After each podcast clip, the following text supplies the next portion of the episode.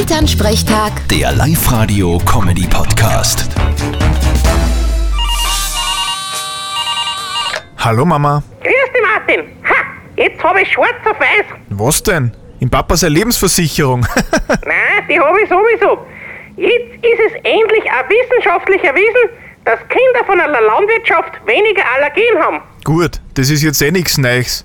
Aber was ist denn da die wissenschaftliche Erkenntnis? Ja, das heißt Milch, Eiweiß, Beta, Lactoglobulin. Ach so, das? Ja, kenn ich eh. Das kennst du.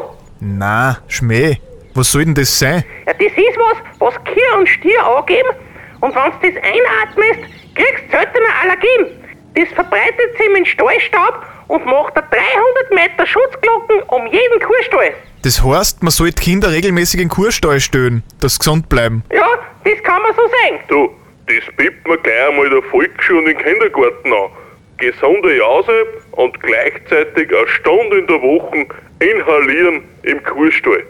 Gescheiter Waratz, du bietest das die Schulen in der Stadt an. Die Kinder das mehr brauchen. Ja, das ist natürlich eine Idee. Und dann sehen sie einmal, dass Kühe in echt nicht lila sind.